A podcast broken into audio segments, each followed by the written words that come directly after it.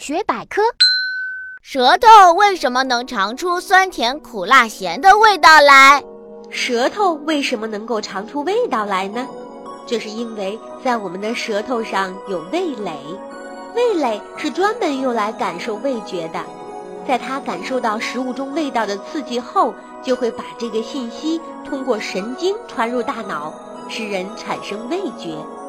我们的舌头能分辨出甜、酸、苦、咸四种基本味道。